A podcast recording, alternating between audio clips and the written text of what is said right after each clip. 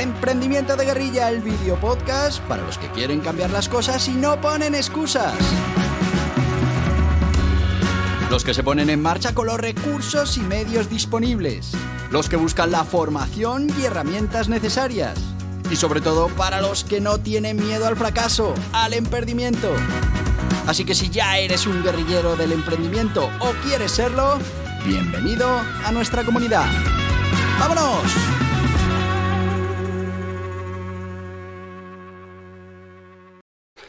Muy buenas, guerrilleros del emprendimiento.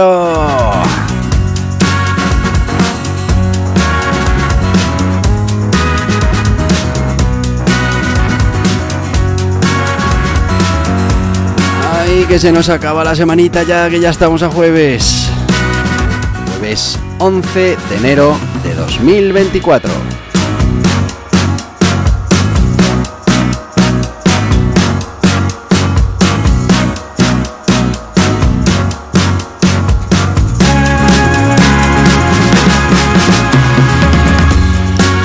Ánimo, que aunque se está acabando la semana, tenemos todo el 2024 por delante.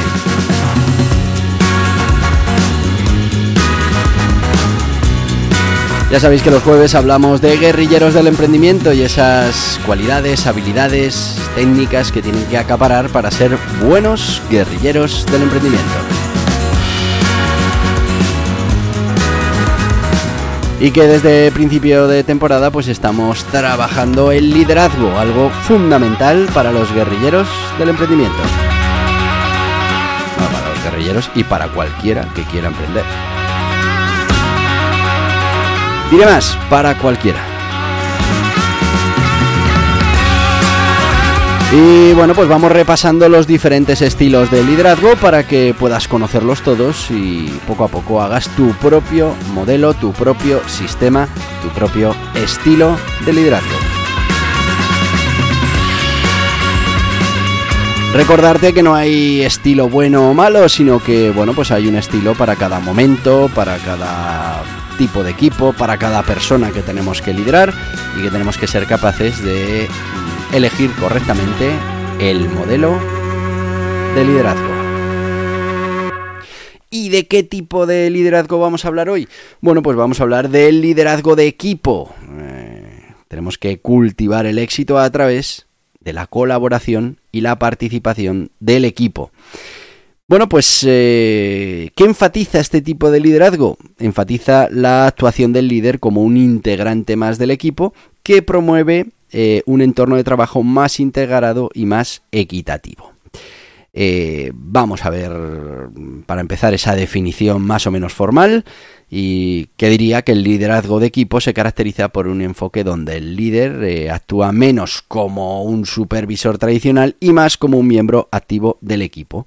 En este, en este modelo el líder comparte responsabilidad y logros con ese equipo, fomentando un, entorno de trabajo más colaborativo y más participativo. ¿Cómo se llama también a este modelo de liderazgo? Bueno, pues también es conocido como liderazgo participativo o liderazgo colaborativo. Orígenes eh, e historia del liderazgo de equipo.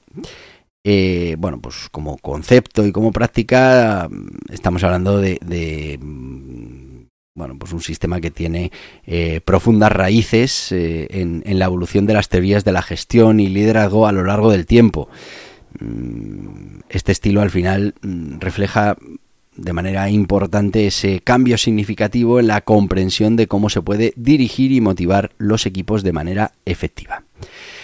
Eh, ¿Cuáles fueron esos primeros indicios de este tipo de liderazgo? Bueno, pues eh, no, no hablamos de que el liderazgo en equipo fue identificado eh, en los primeros días de la teoría organizacional, eh, la importancia del trabajo en equipo y la colaboración ha sido eh, reconocida durante siglos. Por ejemplo, en las organizaciones militares y en algunos gremios artesanales históricos se puede ver un enfoque en el trabajo colectivo y en el liderazgo compartido. Sin embargo, en el siglo XX se produce esa evolución de la teoría del management y bueno, pues el concepto de liderazgo de equipo comienza a tomar una forma más estructurada eh, dentro de, de esas teorías de gestión y liderazgo. Las teorías de relaciones humanas que surgieron en la década de 1930 comienzan ya a enfatizar la importancia del grupo y las dinámicas de equipo en el lugar de trabajo. Sin embargo, es en la década de 1960 y 1970 con el auge de las teorías del liderazgo situacional y transformacional, pues se pone mayor énfasis en la flexibilidad del liderazgo y la adaptación a esas necesidades concretas de cada equipo. Aquí lo hemos comentado muchas veces. Mm, no hay estilo bueno o malo, tenemos que ser capaces de adaptarnos a cada circunstancia. Desarrollo de estrategias de equipo en los años 80 y 90. Durante estos años, eh, bueno, pues eh, con ese aumento de la competencia global, eh, ese cambio hacia estructuras organizativas más planas, el liderazgo de equipo se convierte en algo fundamental, en un enfoque crucial para cualquier organización. Las empresas comenzaron a valorar esa agilidad, esa innovación, esa respuesta rápida que, bueno, pues son aspectos cruciales en ese liderazgo de equipo efectivo eh, dentro de las organizaciones.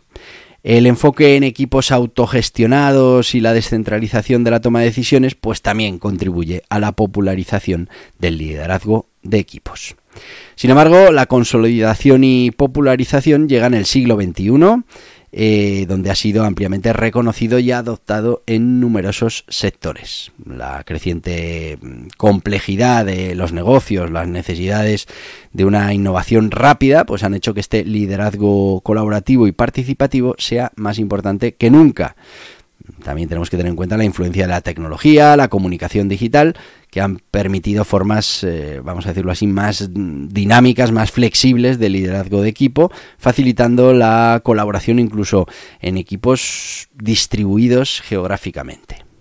Hoy en día, pues el liderazgo de equipo es un componente esencial en la gran parte de las estrategias organizativas se considera vital para fomentar un entorno de trabajo inclusivo, para impulsar esa creatividad y para responder de manera efectiva a los desafíos que nos va poniendo delante el mercado. Así que, en resumen, el, liderazgo de equipo es el resultado de la evolución en la comprensión del trabajo colaborativo y el liderazgo efectivo en una organización, en un entorno organizacional. Este enfoque, este enfoque nos da pistas sobre la importancia creciente de la flexibilidad, la participación y la agilidad en la gestión moderna. Mm, se han convertido, como todos mm, tenéis claro, en un elemento clave para el éxito en el mundo empresarial. Vamos con las características que tiene este liderazgo de equipo para que seamos capaces de reconocerlo claramente. Primero, Colaboración activa. Los líderes de equipos participan activamente en las tareas y en los proyectos del equipo, comparten responsabilidades y trabajan codo a codo con los miembros del equipo. Estamos hablando de una colaboración activa, no un supervisor que está fuera de todo el trabajo, sino que es un trabajador más, un miembro más de ese equipo y que comparte pues esas responsabilidades y esos objetivos del equipo. Comunicación abierta y bidireccional se debe practicar una comunicación abierta, hay que fomentar ese diálogo continuo y bueno, pues un diálogo que también tiene que ser honesto, tiene que ser de verdad. Tenemos que estar dispuestos a escuchar y a considerar las opiniones y las sugerencias del resto de los miembros del equipo tenemos que, darnos cuenta de que tiene un enfoque en el desarrollo del equipo y es que, bueno, hay que centrar nuestra acción de liderazgo en el desarrollo de habilidades de equipo, promoviendo el crecimiento profesional y también el personal de los miembros de cada uno de los equipos. Toma de decisiones democrática. Bueno, eh, lo que hay que hacer es involucrar a los miembros del equipo en la toma de decisiones, fomentando pues un entorno inclusivo, participativo. Lo de la democracia como tal que se apruebe por mayoría de votos, pues bueno, eh, la mayoría de los casos eh, no tiene sentido. Sí que todo el mundo participe en esa solución o en esa toma de decisiones. Reconocimiento y empoderamiento tenemos que ser capaces de reconocer y valorar las contribuciones individuales y colectivas. Hay que empoderar a los miembros del equipo para que tomen iniciativas y para que lideren eh, en sus áreas de expertise, en esa parte en la que son especialistas. La adaptabilidad y flexibilidad también son fundamentales. Eh, el líder tiene que ser capaz de adaptarse y ser flexible, capaz de ajustar su estilo de liderazgo para satisfacer las necesidades cambiantes de ese equipo, de ese eh, equipo en esa situación y con esas personas, miembros del equipo determinadas.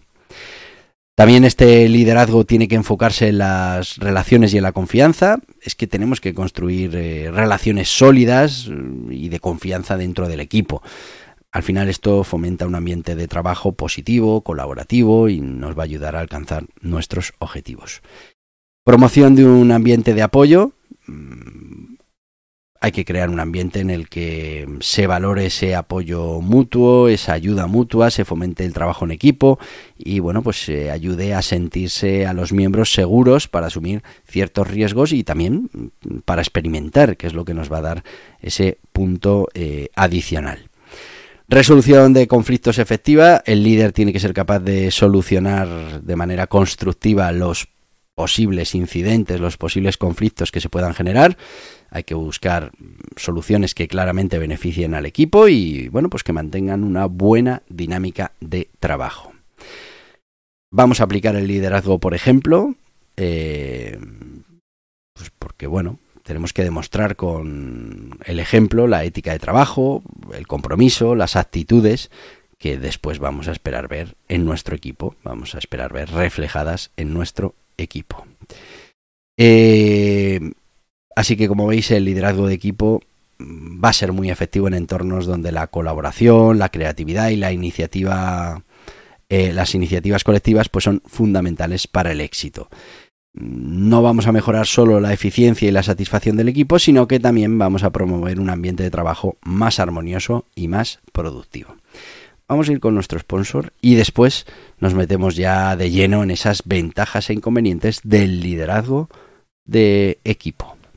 Pero antes vamos a irnos con nuestro sponsor de hoy, que, bueno, pues como estamos hablando de guerrilleros del emprendimiento, va a ser el Guía Burros Emprendimiento de Guerrilla, que te va a dar una idea de lo que es realmente el emprendimiento de guerrilla, de lo que es realmente un guerrillero del emprendimiento y de nuestro método EDAM, que si lo pones en marcha y lo aplicas, te garantiza tener un negocio rentable.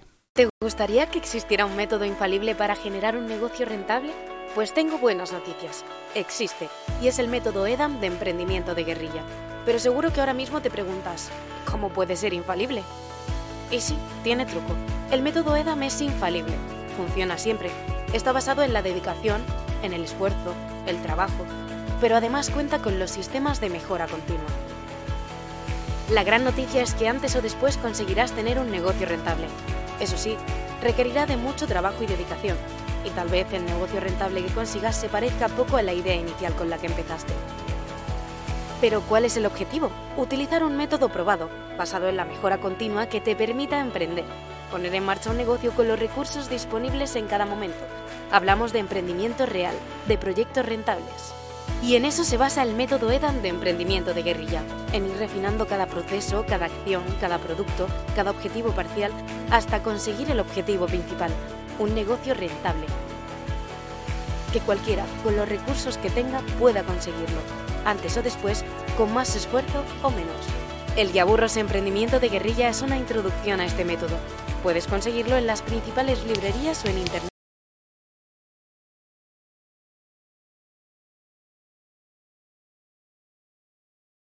Y ya estamos de vuelta con este guía burros emprendimiento de guerrilla. Ya sabéis, es un guía burros directo al grano. Eh, vamos a mm, bueno, vamos a mm, hablar de lo que es el emprendimiento de guerrilla, de lo que es un guerrillero el emprendimiento y también de ese método EDAM que hemos puesto en marcha para garantizarte un negocio rentable. Directos al grano, 144 páginas, todo contenido útil no llega a los 10 euros, 9,95 euros y lo puedes conseguir en las principales librerías, en las principales plataformas online y, por qué no, en borjapascual.tv, que si además eh, pues hay algún otro libro de tu interés, como el guía burros, por ejemplo, venta online o mm, el guía burros de gestión del tiempo que hemos sacado hace poquito, pues eh, vas a poder eh, comprar más de un libro y tendrás, bueno, pues una oferta especial que hará que te salga todavía más barato. Seguimos, vamos a ir con estas ventajas e inconvenientes del liderazgo de equipo. Las ventajas, fundamentalmente, bueno, pues mejora la moral y la satisfacción de los empleados al sentirse integrados dentro de un equipo, fomenta la creatividad y la innovación a través de esa colaboración, aumenta la responsabilidad y el compromiso de los miembros con el equipo. Inconvenientes. Bueno, puede llevar a un proceso de toma de decisiones más lento debido a esa democracia plural o esa naturaleza plural. Eh, en situaciones de crisis la falta de autoridad clara pues puede ser problemática y requiere habilidades de liderazgo y comunicación que estén muy bien desarrolladas. Esos serían los inconvenientes. Vamos con el método de aplicación del liderazgo de equipo para que lo puedas poner en marcha en tu proyecto. Lo primero tenemos que establecer una cultura de la colaboración, tenemos que fomentar ese ambiente donde la, la colaboración esté muy valorada y sea promovida. Tenemos que animar a los miembros del equipo a trabajar juntos, a compartir ideas y a apoyarse mutuamente. También tenemos que practicar la comunicación abierta y transparente. Hay que mantener esas líneas de comunicación claras, eh, abiertas con todos los miembros del equipo. Tenemos que fomentar esa expresión libre de ideas, preocupaciones y sugerencias. Hay que involucrar al equipo en la toma de decisiones. Hay que consultar con el equipo antes de tomar decisiones importantes. Tenemos que considerar y valorar las opiniones y aportes de cada uno de los miembros. Hay que empoderar a los miembros del equipo. Y esto se hace delegando responsabilidades, dando autonomía a ciertos miembros del equipo, pero también tenemos que proporcionar las herramientas y los recursos necesarios para que puedan realizar sus tareas con eficacia.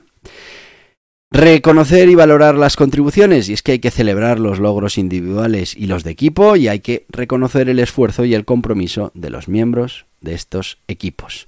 Tenemos que fomentar el desarrollo personal y profesional, hay que incentivar ese aprendizaje continuo y el desarrollo de habilidades de cada uno de los miembros de nuestros equipos, y también tenemos que ser capaces de ofrecer oportunidades de capacitación y crecimiento dentro de la propia organización. Tenemos que estar preparados para resolver conflictos de manera constructiva. Hay que abordar esos conflictos mm, de manera oportuna y efectiva. Y tenemos que facilitar la resolución fomentando ese diálogo y esa comprensión mutua. Tenemos que actuar como modelos a seguir, hay que demostrar con el ejemplo esas actitudes y comportamientos que se espera después en el equipo, hay que mantener un nivel muy alto de integridad, de ética y de compromiso. También tenemos que evaluar y ajustar las estrategias del equipo. Y es que, bueno, pues hay que realizar esas evaluaciones periódicas del desempeño del equipo, hay que ajustar las estrategias siempre que sea necesario. También tenemos que estar abiertos a la retroalimentación, tenemos que estar dispuestos a realizar cambios para mejorar a través de esa información que nos sea revelada. Y por último, tenemos que trabajar en promover un ambiente positivo y de apoyo. Y es que si creamos un ambiente de trabajo donde se sienta eh, ese sentido de pertenencia y de apoyo, pues habremos conseguido gran parte de nuestros objetivos. También tenemos que incentivar un clima de respeto y confianza mutua. Bueno, pues si aplicamos estos métodos, los líderes pueden eh, aplicar de manera eficaz eh, este liderazgo de equipo y pueden llevar a sus equipos, a sus proyectos hacia el éxito, además fomentando ese entorno de trabajo colaborativo, participativo y enriquecedor del que ya hemos hablado. No solo vamos a mejorar la productividad y la moral, sino que también vamos a contribuir a la creación de una cultura de empresa, una cultura organizacional más fuerte y sobre todo más cohesiva. Eh, ejemplos de la historia de liderazgo de equipo. Pues por ejemplo tenemos eh, a Google y su cultura de liderazgo de equipo. Google es conocida por ese enfoque eh, donde los líderes trabajan codo a codo con sus equipos fomentando esa innovación y esa creatividad. Richard Branson de Virgin Group también utiliza este estilo de liderazgo de equipo, participa activamente en las actividades de su empresa y valora muy eh, fuertemente las contribuciones de todos sus empleados. Vamos a ir con alguna anécdota, curiosidad de este tipo de liderazgo. Eh, el CEO que trabajó en la línea de frente, bueno, una historia cuenta sobre un CEO de una gran empresa de retail que pasó una semana trabajando en una de sus tiendas como eh, eh, no como gerente, sino como empleado. Y esta experiencia proporcionó una perspectiva muy valiosa de los desafíos diarios de los empleados y llevó a cambios significativos en las operaciones y en las políticas de la empresa.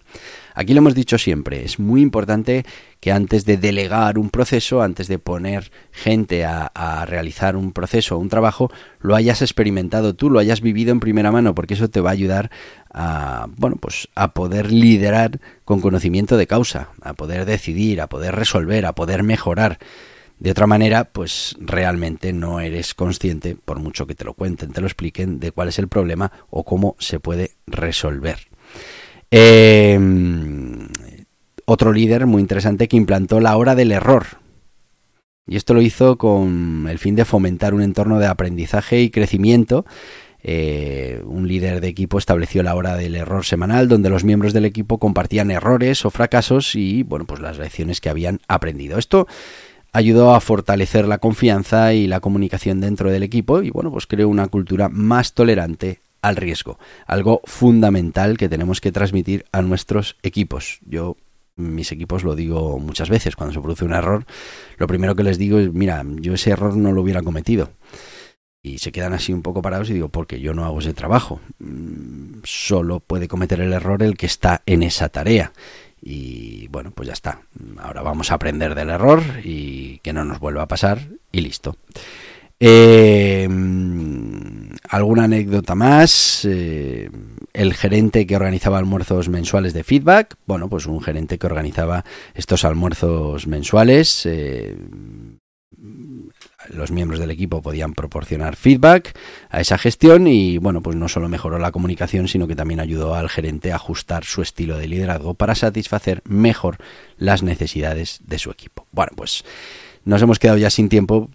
Como conclusión, que el liderazgo de equipo es un liderazgo interesante que mm, si estamos metidos en el día a día y dentro del equipo nos va a ser eh, muy sencillo, eh, bueno, no sencillo, pero nos va a ser más fácil el poder eh, imbuir al equipo de, de, esa cultura colaborativa y de trabajo en equipo, que tenemos que dar ejemplo y que a partir de ahí podemos tener equipos, la verdad es que muy eficientes y con una cultura de la colaboración mm, que va a ser la envidia del resto de equipos si no estamos utilizando también este sistema de liderazgo. Bueno, pues eh, se nos ha ido el tiempo, así que te voy a decir lo que te digo todos los días, así de claro. Hasta mañana, guerrilleros del emprendimiento. Mañana viernes también tenemos podcast. Y hasta aquí el podcast Emprendimiento de Guerrilla con este que les habla Borja Pascual. Mañana un nuevo capítulo, pero antes pedirte que te suscribas a este podcast en cualquiera de las plataformas YouTube, Evox, Anchor, Spotify, Apple Podcasts, Google Podcasts, Amazon Music. Y recuerda, si te ha gustado el contenido de hoy, dale un me gusta, compártelo y hasta mañana, guerrilleros.